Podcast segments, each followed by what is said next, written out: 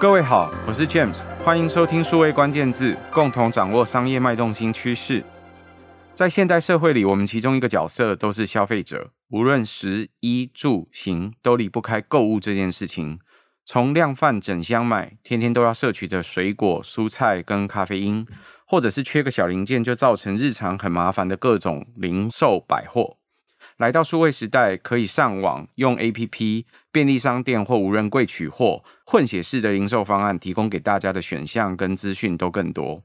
有时候你会先在网络上先研究一个产品资讯，然后出门跑到卖场去比价、试用、购买。又或者你会在实体商店先买一小包来用，如果效果不错，揪网友一起团购。如果可以在促销季、购物节、周年庆加上折扣、免运。赠品所有手段一次端出来，补货买到砍手手，一定不在话下。但反过来，对于品牌零售的行业朋友来说，与消费者的接触点比以前更多。在购物季节到来之前，到底要怎么准备做行销？有没有什么清单可以检查？自己有没有什么该布局的地方？在今天的数位关键字，我们很难得可以邀请到 Meta 大中华区行业总经理梁晓云 Sonia 来帮我们解密。她长期观察在民生零售产业消费者行为的变化，还有各家在购物季可以掌握业绩的要领秘诀。我们首先欢迎 Sonia。James，还有各位关键字的听众，大家好，我是 Meta 的 Sonia，很高兴今天能够参加数位关键字，跟大家分享 Meta 最近研究旗下包括 Instagram。Facebook、WhatsApp 还有 Messenger 数据与案例的相关心得。那我其实是在 Meta 负责台湾跟香港民生消费还有零售业的相关产业。那我们协助广告主去帮助他们的品牌还有业务成长。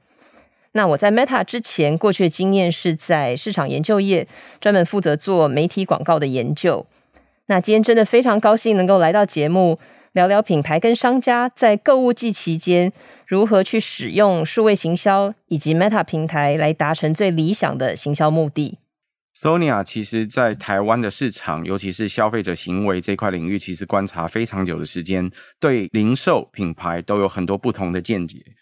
在我们杂志七月号的封面故事里面，谈到混血式零售，讲到这两三年来新冠肺炎的疫情，促使了零售业其实有很大的变化。我们常说，疫情最大的本质，促进了很多非接触式的应用，还有数位化的进展。譬如说，简讯实联制这件事情，就教会了所有人都会用 QR code，也推广了所有的行动支付的出现哦。上网买东西更不稀奇，现在用手机在文字上面对话来做买卖，才真的是回归到所谓的人类的交易的需求的根本。今年我们看到更多改变了，譬如说疫情啊，改变了很多生活的价值，也让人力的调度出现了很多乱流，让供应链措手不及。气候变迁产生了很多变化，或者是有国际争端，都让原物料价格更进一步的推扬。那进一步也都带动了所谓的通货膨胀，比价让量贩店跟 Outlet 都越开越多。如果大家注意到这十年来，事实上街边的风景有很多改变。譬如说开店的时候都有更多混搭，可以看到书店也在卖咖啡，店到店跟 Dropshipping 让线上跟线下的零售还有跨境电商都出尽了很多改变，也有更多的零售品牌都开始做自己的支付。所以，Sonia，我想先问问，从你过去到现在的经验，台湾在过去十年里面，你有观察到什么样在零售行业的购买行为或者是销售方法的变化？好啊，James，我想我们可以把这过去十年的变化，我们分成三块来讲好了。一个是比较长期的十年来，然后再来是疫情期间过去两三年来，以及今年的一些看到的一些趋势。先从过去十年来讲，我觉得。最主要，大家可以想，十年前是二零一二嘛，就是曾经讲过这个这个好像地球可能会结束的这个年代。二零一二年，其实那个时候我们就看到是手机它的普及化席卷了全球，而这有三个大概重要的重点，就是第一个是人人都可以接触到任何的资讯，这是来自于这个网际网络 Internet 的到来，就开始所有的资讯都可以民主化，大家都可以接触到。但其实，在手机普及之后呢，有另外一个新的重点是，人人都可以创造内容。那这样子的一个结论就是，结果会造成是资讯大爆炸。我想大家都有感觉，现在每天可以接收到无限的资讯，跟看到无限的商品。但是在这么多的资讯的这个茫茫资讯海当中呢，其实我们所拥有的却是有限的生命跟时间。所以，怎么样去在这么多的选择中去做出自己的决定，其实是难的，就是资讯量本身。然后再来，我觉得从行销层面来看到的话，其实在过去十年来，我们会发现，其实因为数位化的这个转变。要满足消费者已经知道自己有的需求是简单的，但是怎么样让他们去产生、去刺激他们、去创造出需求，这个是现在最大的难题。那我们拉近一点来说，就是过去两三年好了，在这个疫情之下，我们也发现，其实大家所有人的生活、工作还有消费模式都在改变。其实每个人都在重新思考我们的生活。改变了习惯，包括身心灵跟健康，可能都是过去不是生活中的重点。现在越来越多人会习惯去做慢生活，然后去注重自己的身心灵。我自己也可以说，其实我以前是非常讨厌跑步的人，但是就在这个疫情这状况之下，时常都从家里工作，坐在座位上，可能一坐就是八个小时没有动。我就逼着自己，这过去两年可能每周会至少有三次，就照我很乖嘛，就照着医生说，每周要有三次的运动，然后每次大概三十分钟。这个就是我以前完全想不到可能做的一个生活上的改变。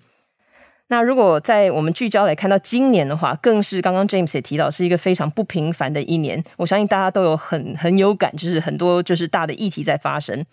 那其实今年 Meta 我们也委托了尼尔森一家研究公司去做了在台湾去做了一个大型的研究。那我们发现，其实有九成的消费者他们在去年的时候就会在这个所谓的购物节庆的这个档期呢。比如说，像是双十一啊，或是百货公司周年庆，这个期间有九成的消费者都会在这个时候去购物。那这些档期其实占了亚太区电商的总销售额超过了三成，代表是九千两百亿的商机。而双十一其实现在也变成是了全球线上最大的一个档期，它的这个规模已经大到大于了这个黑五啊，或是网络星期一的十几倍的商机。所以，我相信我们现在处于二零二二年的九月嘛，这个下半年的购物季档期更是重点的兵家必争之地。所以我今天带了非常多的最新研究数据、洞察跟案例，希望能够帮大家备战。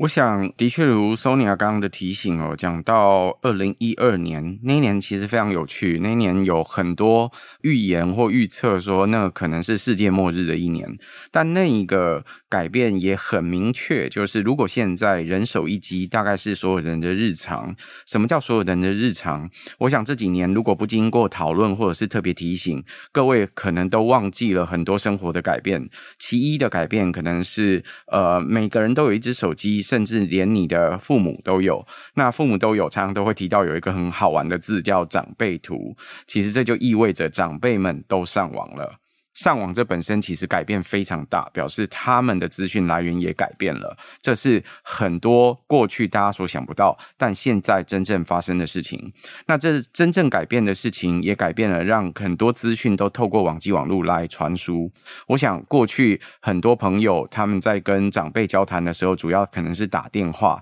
但现在还多了很多上网的工具，可以各种留言。所以跟以前做用冰箱留言也不一样，现在会用不同的这些。浏览器或相关的工具去留言，我想这都是过去不会有，现在已经有的地方，更别提现在很多朋友可能也都在线上看各种串流或其他相关的服务。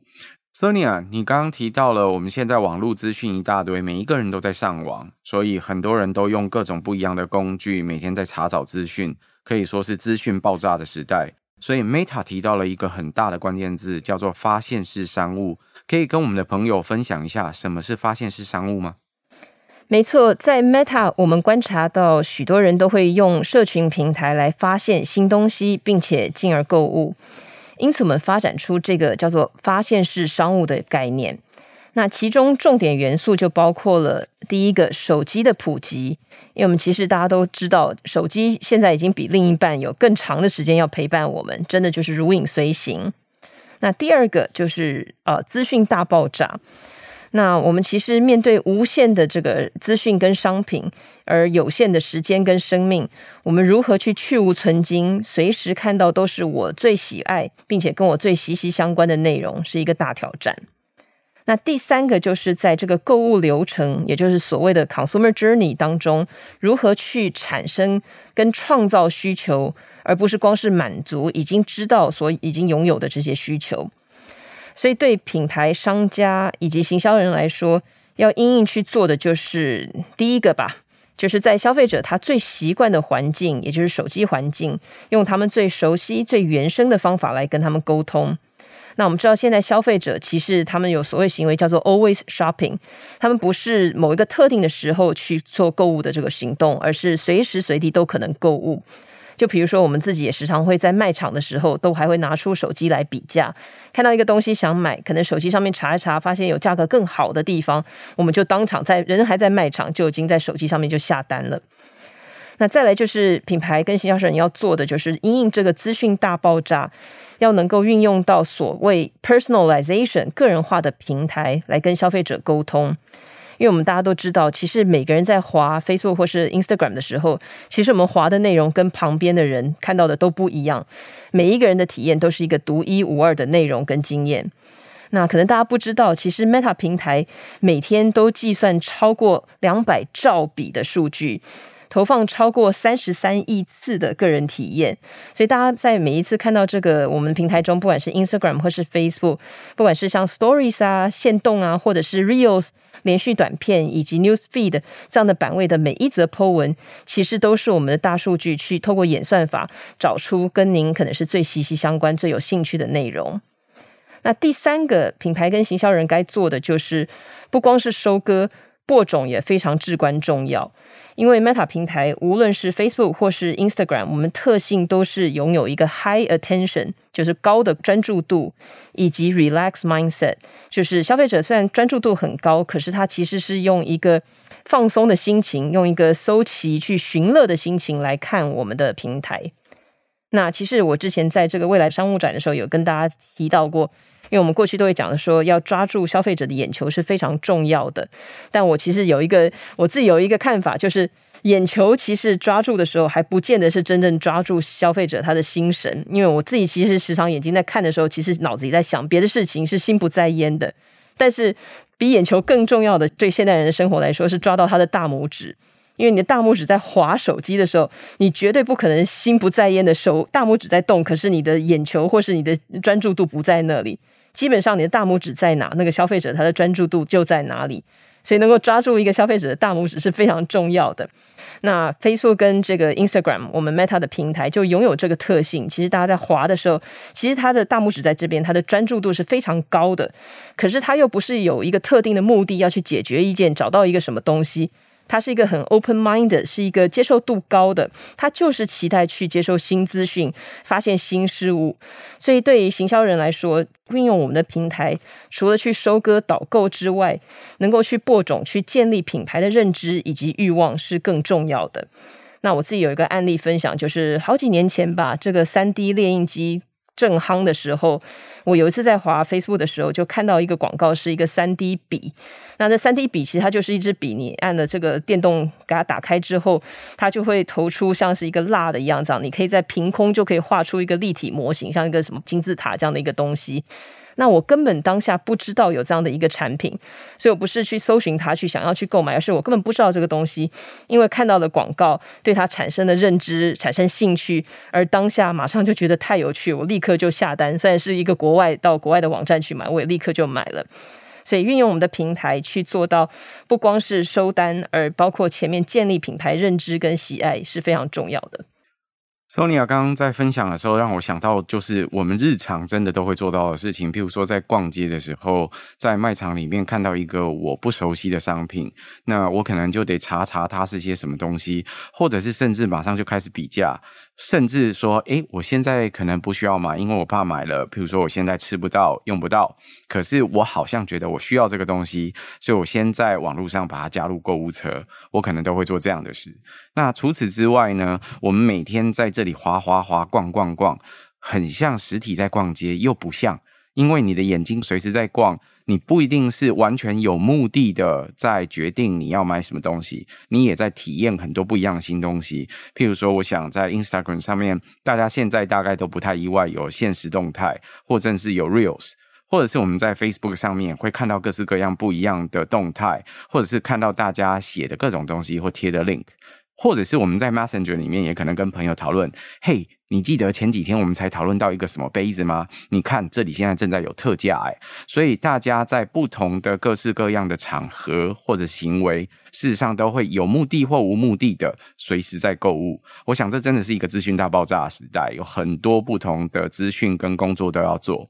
那对日常生活的朋友来说，尤其是品牌或零售的朋友，好像就真的比较辛苦。过去如果要逛逛逛的时候，我们最善于做的其中一件事情，实体开店，所以我要去抢那个人流最多、眼球最多的位置，这是我们知道的。刚刚 Sonia 在讲的时候，我们听到在网络上大家都会逛逛逛、滑滑滑。其实那是很多不同的工程师用各种程式演算法、自动化、智慧化帮大家排序，让大家在线上可以滑滑滑的结果。那个滑滑滑的结果虽然讲叫演算法，但是很像是智慧化的这些机缘巧合，让大家可以精心看到很多不同已经整理过的资讯。我想这对大家来说都很重要。可是对于品牌零售的朋友来说，好像听起来就比较困难一点。以前要跟现在的做的事情或环境都变了，都不一样。Sonia，所以我想问问你，从 Meta 的工作里看到了些什么数字，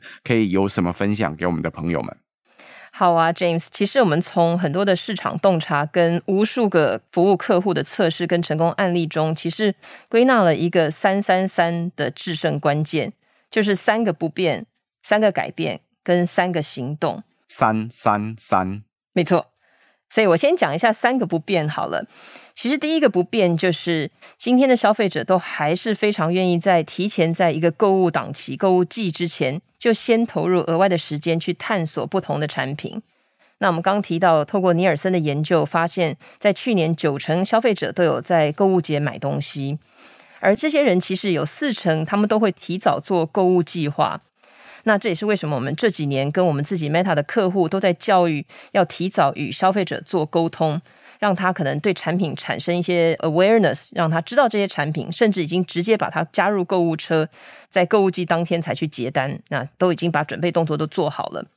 那另外，我觉得可能大家更需要知道，就是其实针对这些有做购物计划的人，他们购买的机会是没有做计划的人超过两倍以上。所以这些人是这个购物力是更强的。那第二个不变就是消费者其实期待品牌能够带给他们 omni channel，也就是所谓全通路的一个购物体验。那我们也做过很多很大型的所谓什么 MMM，就是 market mix modeling 一个。很尖端的一个研究发现，其实数位广告打下去之后，不光是会在电商上面接单，其实它会光环效应，会让提升了实体店面的这个销售，也都是会做到。所以数位广告是实体跟线上都会产生效果。那第三个不变就是短影音这个素材格式，它持续快速的成长，因为大部分消费者，尤其是 Z 世代啊，跟千禧世代。他们都会透过 IG Stories 限动，以及像是最新的这个 Reels 连续短片的这个版位去发现新产品，所以我们建议各个行销人可以多多使用短影音以及影音为主的版位去接触消费者。那为什么一直强调短这件事情呢？可能十五秒甚至更短的呢？其实现在大家都知道，因为资讯大爆炸。每个人的 attention span，你的这个这个专注力的这个时间长，其实都是短的。大家都金鱼脑，也记不了太多。这就像现在可能很少人会去喝一杯重量杯的可乐，而是会想要尝一口杯的某一种特调的这个饮料。你喝了一口杯之后，有搔到痒处，可是反而勾引出你更大的兴趣，想要再去喝另外一种口味，另外一杯。所以，我们跟消费者也是要用一种，就是勾引他们去了解更多，了解我们的产品，而不是填鸭式一次喂给他很长的一个影片，因为这样反而会让他们害怕跑走。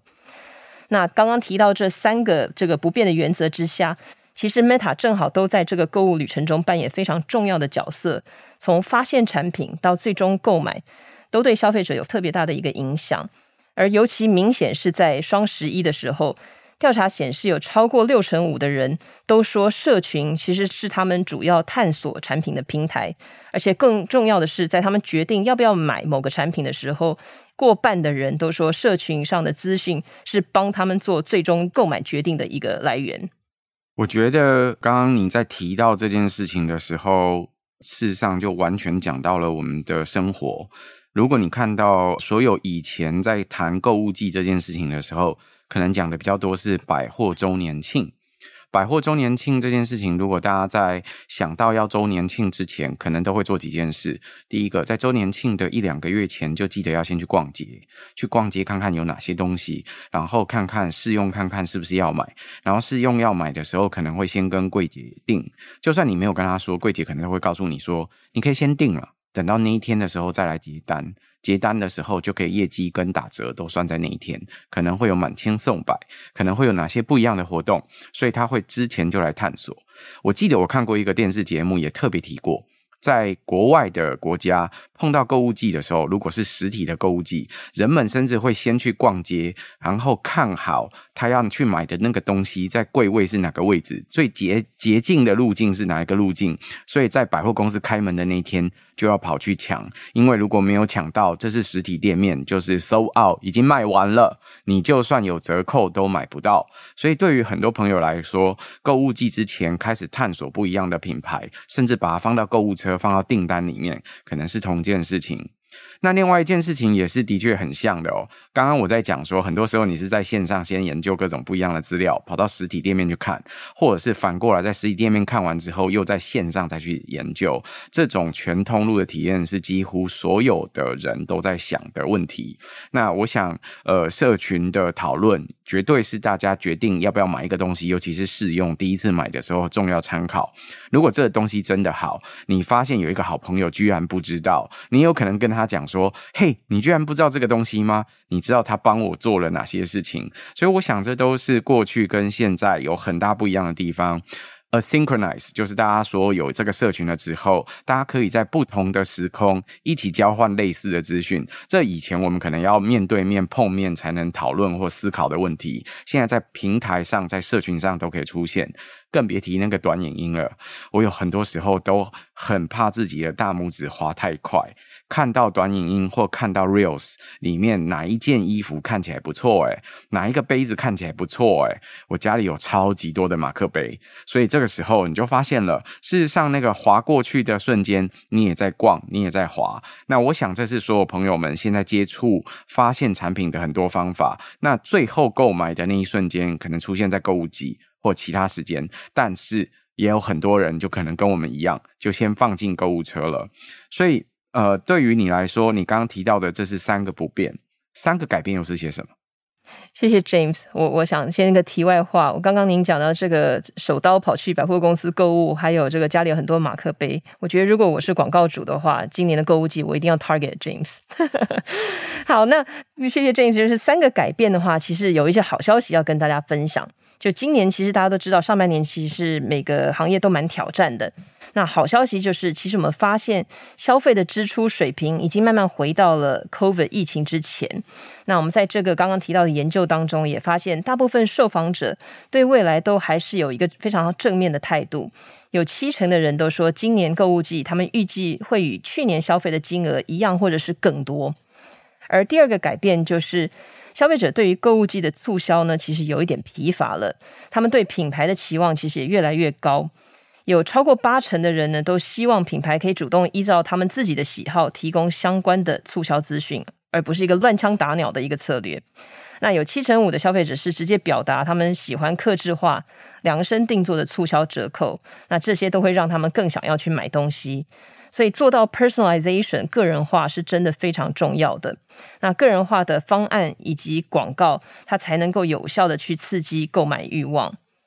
那再来就是我们发现，在购物节前呢，其实要刷新品牌的存在感以及打响知名度，最重要是去建立你的品牌以及产品的价值，让品牌能够深入人心，才能在购物季脱颖而出。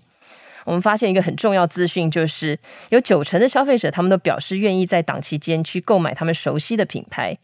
但是大家不用太高兴，因为也有八成的人，他们表示他们会想要去尝试以前没有买过的新品牌。也就是说呢，在档期前就建立好品牌的形象跟知名度，其实它对品牌来说是一个进攻，也是一个防守的机会。它同时可以去巩固你的忠诚客户，并且可以进攻一些 potential 的可能的新客。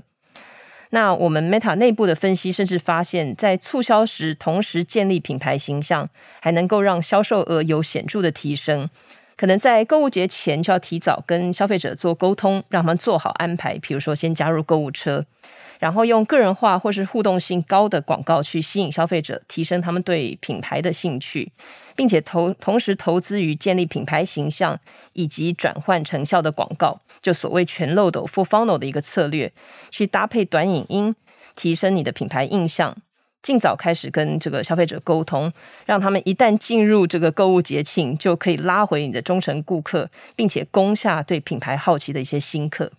Sonia，你刚刚讲说三个改变，其实第一个就已经有点吓到我。就是上半年的时候看到好像对于零售市场有一点影响，但是你看到了那个消费支出水平已经回到 COVID 之前。不过，其实根据我们观察的很多数据，也的确看到这样的现象，有很多朋友正在进行各种报复式的消费。那那个报复式的消费包含。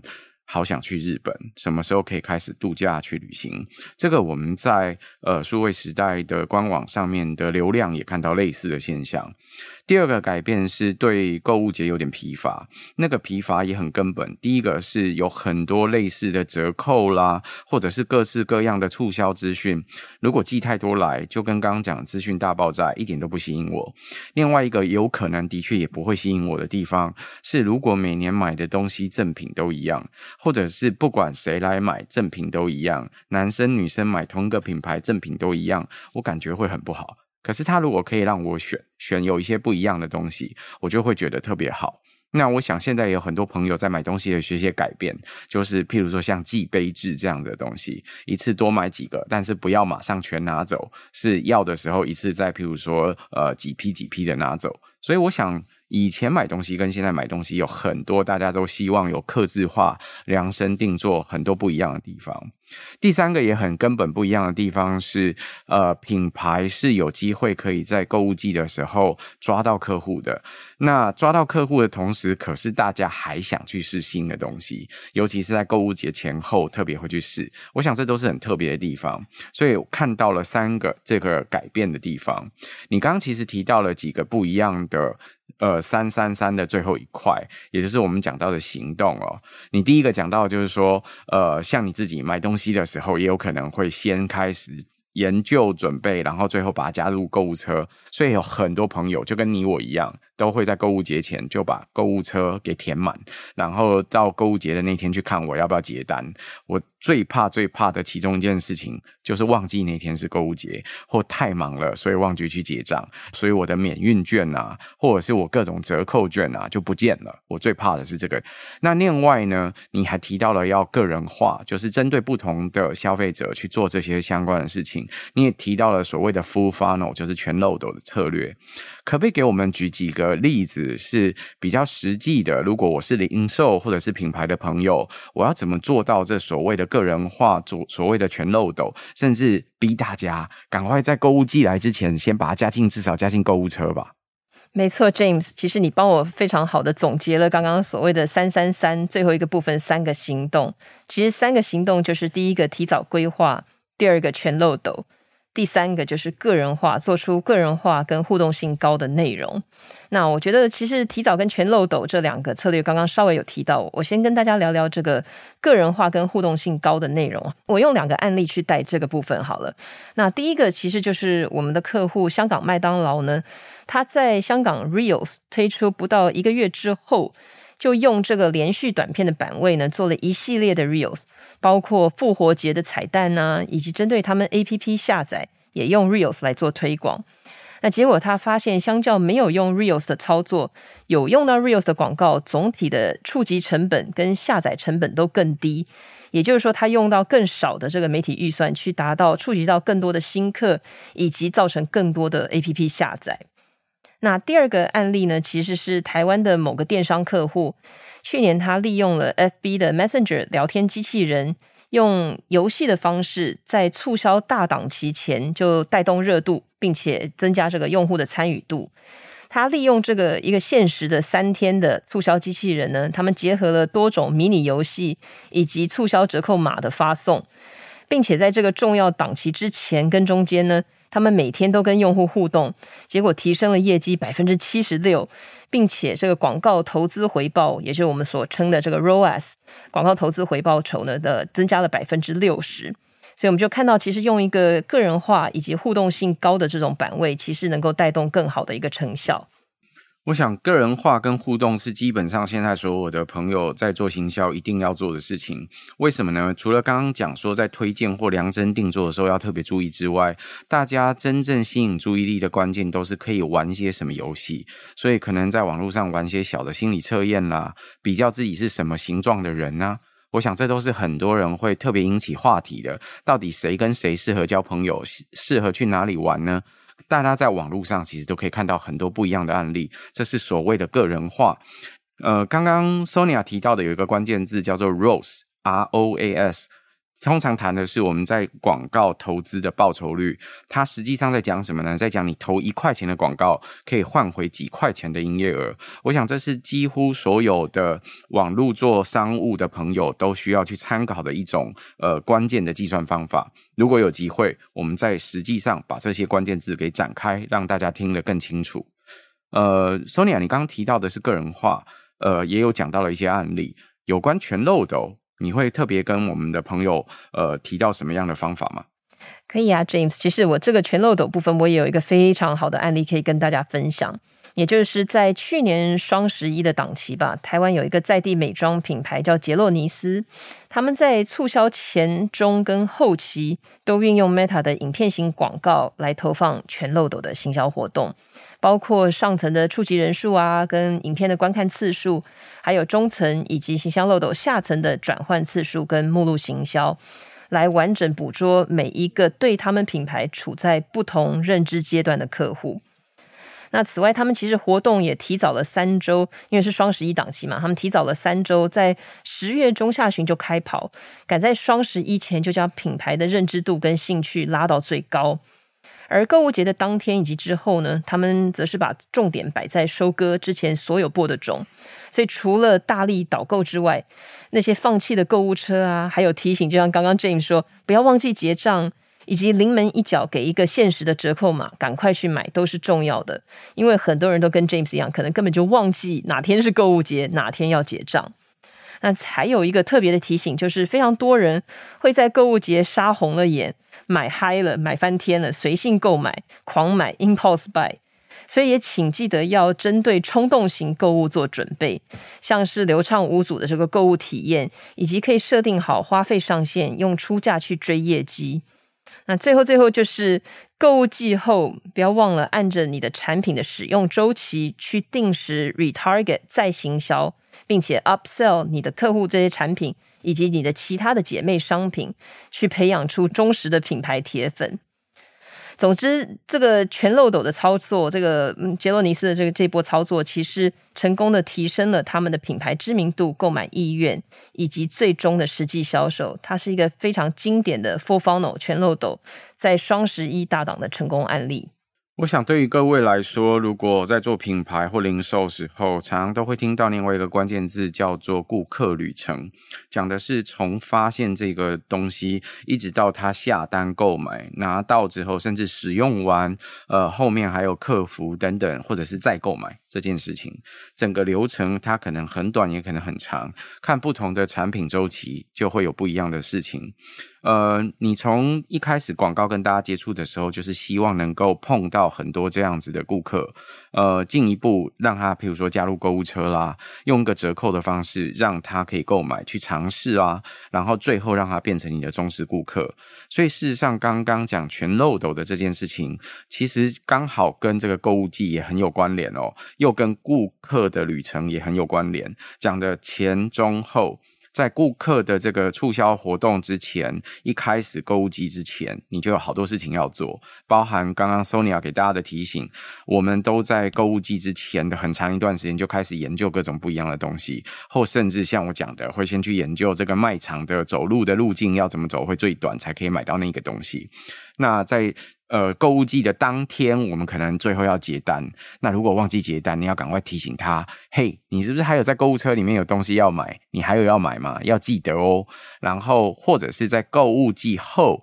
我们有好多事情可以做，可以再提醒他，诶，你好久没买了，是不是应该回来买一下？或最近我们有一个新产品，你要不要先试用看看？等等。不一样的这些工作，所以我想前中后都有好多事情可以做，而且也的确跟那个漏斗有关，跟个人化有关，然后跟我们能做的，从前面的布局一直到后面，我可以再把所谓的忠实顾客给拉回来的过程，我想这都是现在我们品牌零售的朋友每天都得做的一件事。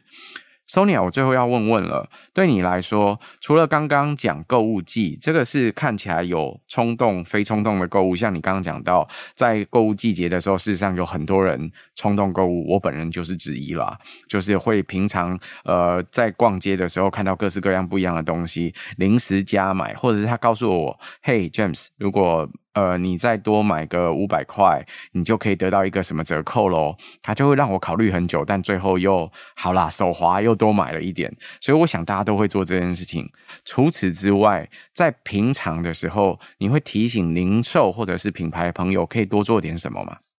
？James 真的是关键字的好主播，因为帮大家在购物档期之间跟之外都要问满满。所以，的确，我们在这个购物档期以外的时间，给大家的一个建议就是要做测试，去累积所有你品牌专有的操作心法。那我曾经有一个客户，他在档期前大概半年吧，就做了各式各样的测试，把我们 Meta 的系统摸透透，tune 到了他们操作的最佳体质。而最终，他档期期间的操作，其实他们早早就设定好，放着让系统用他们所得到所有这种 best practice 最好的这种操作方式，然后运用我们的系统 machine learning 自己去做优化。那他们最后做到了全台最高的一个 ROAS，也就是刚刚提到最高的一个广告投资报酬。